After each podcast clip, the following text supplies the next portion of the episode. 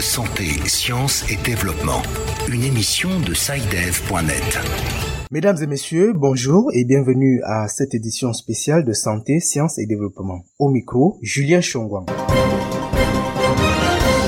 Cette édition spéciale, nous recevons l'épidémiologiste Francioli Korokoro, qui est professeur au département de biochimie de la faculté des sciences de l'université de Douala au Cameroun. Il nous parle des perspectives de la pandémie de la COVID-19 en Afrique. Professeur Korokoro, nous vous remercions de nous accorder cet entretien. Alors, comment analysez-vous le déroulement de l'épidémie de la COVID-19 telle qu'elle s'est passée chez nous en Afrique et en particulier au Cameroun? On peut dire que l'Afrique a pu résister, résister quand même à ce qu'on prédisait, à l'hécatombe qu'on prédisait, notamment l'OMS mais euh, on a quand même eu beaucoup de cas. On a des pays qui sont à 25 000 cas. 25 000, c'est quand même beaucoup. Il y a certains d'ailleurs qui disent que ces chiffres ne reflètent pas la réalité parce que le dépistage n'est pas systématique. En plus, ces chiffres ne reflètent pas la réalité. Même le taux de mort, c'est pas vrai. Ça ne reflète non plus la réalité parce qu'il y a des gens avec la stigmatisation. Il y a des familles qui n'allaient plus à l'hôpital du tout on préférait garder son patient à la maison et utiliser toutes les méthodes qu'on pouvait pour pouvoir euh, faire à ce qu'il puisse guérir. Et là, on avait des décès non déclarés. Mais c'est pas sur ça qu'il faut jouer. En Europe, quand même, on a des, milliers et des milliers de morts. C'est énorme, contrairement à nous, on n'a pas quand même eu ces milliers de morts, malgré euh, les données qui ne sont pas totalement fiables. À l'arrivée de l'épidémie en Afrique en mars 2020, vous nous aviez accordé une autre interview dans laquelle vous disiez que l'Afrique avait un climat qui pouvait faire en sorte que la maladie ne soit pas très meurtrière ici. Dix mois plus tard, est-ce que vous maintenez cette analyse? Ça c'est vrai. Lorsqu'on regardait les tendances au début de la, pandémie, vous rappelez les pays partout où il y avait les catomes, c'était des pays qui étaient en saison froide, complètement froide, l'hiver. Et en Afrique, on a quand même vu une bonne résistance, même quand nous sommes en zone froide, en saison froide. Mais il faut pas seulement regarder la température, il faut aussi regarder non seulement euh, les c'est-à-dire que le taux d'humidité de l'air, si vous voyez les zones comme euh, le littoral, on a eu des cas, mais on n'a pas eu assez de morts. Et la plupart des personnes qui sont décédées, c'était des personnes fragilisées. Ça, il faut quand même le reconnaître. Moi, j'ai eu plusieurs personnes qui sont décédées, qui avaient déjà des, des commodités euh, liées au Covid, qui étaient connues, diabétiques, hypertendus, euh, obèses. Il faut dire que je maintiens cela, mais il faut aussi dire que si on s'en tient à ce que disait le professeur Montagnier, et ici, cela s'avérait vrai que on aurait, dans les manipulations génétiques du SRAS-CoV-2, on aurait pu avoir une partie du génome du HIV et une partie du génome du parasite du palu. Alors là, il y a un problème, ce qui est difficile parfois à croire, surtout en ce qui concerne le paludisme, le plasmodium. Mais euh, nous sommes dans une zone endémique de palud, ce qui fait que justement, peut-être que l'Afrique aussi a pu résister, avoir déjà une prémunition vis-à-vis de ces virus, justement, à cause de la présence dans le génome du virus. Je dis bien, ça c'est entre guillemets, si cela s'avérait exact, si c'est pas de la manipulation d'une intox. Actuellement, on assiste un peu partout sur le continent à une nouvelle flambée, à une augmentation du nombre de cas de contamination. Est-ce que l'Afrique va pouvoir résister à cette deuxième vague comme elle l'a fait pour la première? En fait, ça dépend. Est-ce que la deuxième vague est due à une variation de souche, une variabilité génétique de la souche, ou alors c'est des importations puisqu'on a encore ouvert les frontières? Avec la réouverture des frontières, ça va de soi qu'il y a l'importation de nouveaux cas et cela peut être à l'origine de la flambée de cas qu'on note notamment en Afrique du Sud, au Maroc actuellement.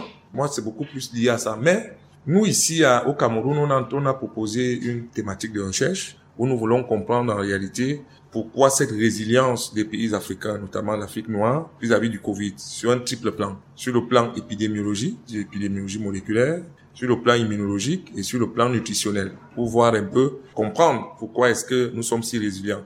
Et les résultats qu'on est en train d'observer aujourd'hui, notamment en Angleterre, avec l'émergence de la fameuse souche qui semble beaucoup plus virulente parce que ayant subi une mutation au niveau de la protéine qui justement intervient dans la pénétration du virus dans la cellule humaine, on peut se dire que peut-être chez nous aussi, parce que le virus mute énormément, surtout les virus aériens, je vous avais déjà dit ça, et on a près de 300 000 variantes de SARS-CoV depuis euh, l'apparition. Donc, ça signifie que peut-être lorsque c'est arrivé chez nous, on a des souches moins virulentes en Afrique. Ceci peut être dû au climat, ou un tas de trucs.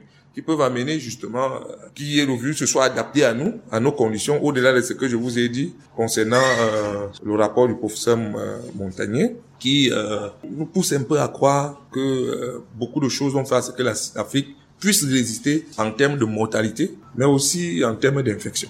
Vous avez parlé de ce projet d'étude dans lequel j'ai cru entendre un volet nutritionnel. Est-ce que l'alimentation que nous avons ici en Afrique peut avoir joué un rôle dans la résilience dont nous parlons ici? On a beau insulter l'Afrique parce qu'on ne connaît pas l'Afrique. Les gens qui parlent de l'Afrique ne connaissent pas l'Afrique on a une alimentation quand même moins compliquée que l'alimentation américaine, qui est pratiquement synthétique, où les personnes sont obèses. C'est pour ça que les États-Unis souffrent beaucoup plus du Covid. Il faut comprendre que c'est une population qui a toutes les commodités liées au SCARS-CoV. Hypertendu, parce qu'ils sont obèses, diabétiques, et ça, c'est à cause du type de nutrition que les Américains ont adopté. Contrairement à nous ici, nous mangeons bio pour la plupart et on cuit bien nos aliments ça, c'est aussi quelque chose qui est important. Donc, je crois que ce régime euh, peut être à l'origine. Dans tous les cas, nous voulons savoir d'une manière scientifique si notre alimentation nous a permis ou nous prémunit de la virulence ou de...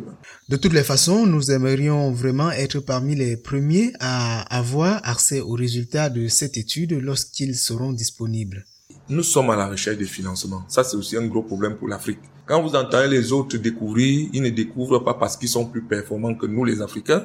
Ils ont accès au financement. Pour nous, les Africains, c'est un problème. C'est très difficile pour nous d'avoir les financements. Nous avons rédigé le projet. C'est là, depuis six mois, nous sommes à la recherche des financements. Et aujourd'hui, vous entendez, c'est l'Europe parle de résilience. Maintenant, nous, on pensait déjà à ça à travers notre projet. Mais nous n'avons pas eu de financement. C'est très compliqué le SARS-CoV est un peu politique. Parlant de politique justement, est-ce que vous comprenez la méfiance que l'OMS et d'autres organisations ont affichée par rapport aux médicaments naturels qui ont été proposés en Afrique? Bon ben vous savez cette question est compliquée, hein? c'est compliqué de répondre à cette question. Si on prend les deux volets, au premier plan, euh, l'Europe a tort de mépriser l'Afrique et de mépriser les solutions qui peuvent venir de l'Afrique. Ça c'est quand même un mépris qui commence à perdurer et qui doit prendre fin à un certain moment. Mais maintenant, cela ne dédouane pas quand même un certain nombre de chemins qui doivent être suivis pour qu'un traitement soit homologué. Ça, il faut aussi le savoir, c'est scientifique. C'est vrai que les Chinois aujourd'hui utilisent des extraits de plantes pour pouvoir traiter directement des maladies que d'arriver jusqu'au au processus de synthèse. Mais il faut dire qu'il faut prendre beaucoup de choses avec des pincettes. Et vous rappelez la solution qu'a proposé le Cameroun à travers euh, l'ancien Cléda. Il a reconnu il a dit qu'il ne soignait, il ne soignait pas le Covid, mais que son traitement permettait d'éliminer un certain nombre de comorbidités qui étaient liées au Covid. Il a dit ça soulageait les souffrances. Et il a dit qu'il était en pour parler avec le ministère de la Santé pour pouvoir évaluer justement son médicament du point de vue scientifique. Vous voyez? Et c'est ça qui doit être considéré. On doit évaluer scientifiquement un médicament avant de commencer à promouvoir ou promulguer des tas de choses. Ce qui n'a pas été le cas à Madagascar, quand ils ont fait la propagation, vendu des tonnes de médicaments, vous vous rappelez qu'après quelques instants, ils sont donc tombés dans la pandémie. Pour éviter les effets d'annonce, la science est quelque chose avec des règles connues. Je crois qu'il serait intéressant, même si nous sommes les Africains, on a des plantes qui ont des vertus intéressantes, mais il faut les évaluer scientifiquement. Mais je crois que certains chercheurs sérieux en Afrique essayent quand même de travailler d'une manière scientifique. Et ils sont en train petit à petit de donner un certain nombre de propositions qui, euh, ma foi, euh, avec euh, le problème, et là où j'aborde le deuxième volet, c'est les firmes pharmaceutiques. C'est un problème. C'est un problème de compétition. Les firmes n'accepteront jamais euh, qu'un petit pousseur vienne arracher la vedette par rapport à, alors qu'ils ont dépensé des milliers des milliards de dollars pour pouvoir euh, faire des financements et produire leur fameux vaccin. D'ailleurs, vous avez vu les États-Unis, il a suffi juste qu'un laboratoire des États-Unis dise qu'ils ont trouvé leur médicament, quelque chose qui était déjà testé en Chine et qui avait montré que c'était inefficace. Mais vous avez vu que tous les médias se sont intéressés à ça parce que ça venait des États-Unis. Mais je crois qu'ils ont eu tort de pas vérifier les solutions africaines aussi. On aurait pu vérifier les solutions africaines et voir si cela avait, d'où le financement. On aurait au moins pu financer cela. Il y a un vaccin qui est déjà en train d'être utilisé en Occident, mais on constate toujours une forte résistance en Afrique où beaucoup de gens pensent que ce n'est pas exactement le même produit qui sera administré sur le continent. Qu'en dites-vous? Je vous ai dit tantôt que l'Europe a tort de mépriser l'Afrique. Tellement l'Afrique a subi des mépris que à un certain moment, la méfiance s'est installée.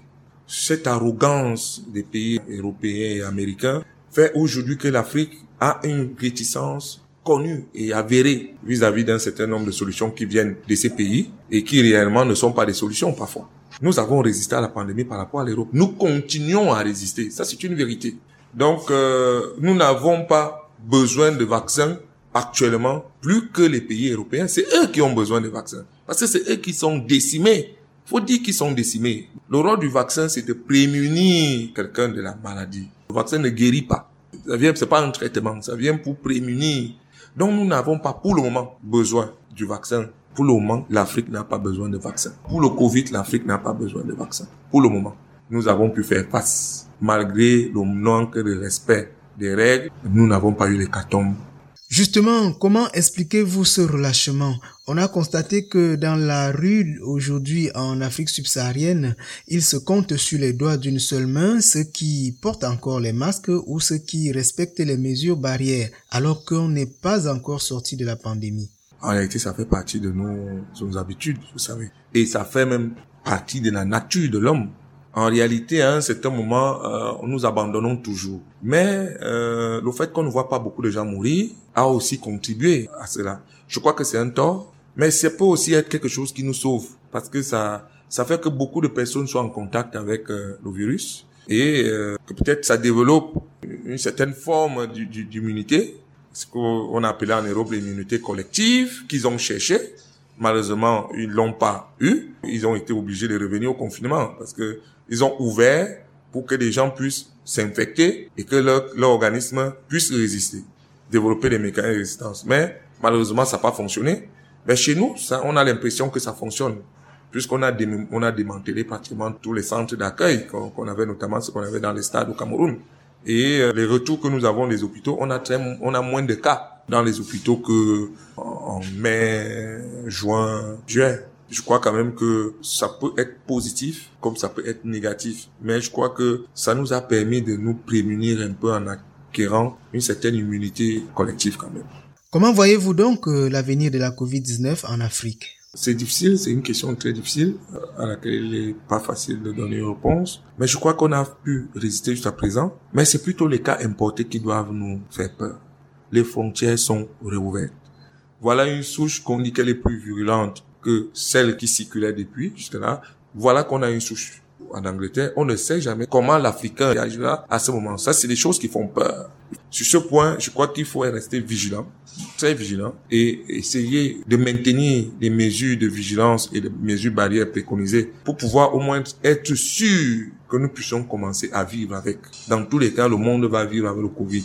Tout ce qu'on cherche, c'est atteindre dans les pays européens, par exemple, cette courbe descendante, où on a plus de nouveaux cas. En fait, le nombre de nouveaux cas équivaut pratiquement au nombre de guérisons. Moins de morts, ça signifie qu'on maîtrise la pandémie. On va vivre avec, avec le Covid pendant un certain temps. Ça, tout le monde le savait. Combien de temps? Personne n'en sait. Maintenant, il y a quand même un vaccin qui a été mis sur pied on va le tester, on va l'améliorer, on va voir ce que ça va donner pour les Européens. C'est eux qui nous ont apporté le Covid. Du moins, on parle du SARS-CoV-2 là, c'est eux qui nous ont apporté ça. Nous n'avons pas, du moins, la forme qui pouvait rendre malade chez nous. Cette forme-là, nous n'avions pas. C'est vrai que les, les coronavirus existent chez nous, mais cette forme qui rend malade, aussi épidémique, on n'en avait pas. Donc du coup, je crois que c'est chez eux qu'il faut d'abord arrêter les choses pour qu'on cesse d'avoir cette saignée. C'est les cas importés. Merci, professeur. Mesdames et messieurs, c'était donc euh, l'épidémiologiste Francioli Korokoro de l'Université de Douala au Cameroun qui analysait pour nous la pandémie de la COVID-19 en Afrique. C'est ici que s'achève cette édition spéciale de Santé, Sciences et Développement. Merci de l'avoir suivi. Retrouvez la semaine prochaine Sylvie Akousan pour un nouvel épisode. Au revoir. Cette émission est disponible en podcast sur le site sidev.net/fr. Cette émission a été réalisée sur financement du CRDI, le Centre de recherche pour le développement international, un organisme public canadien. Le CRDI investit dans le savoir, l'innovation et les solutions afin d'améliorer les conditions de vie dans les pays en développement.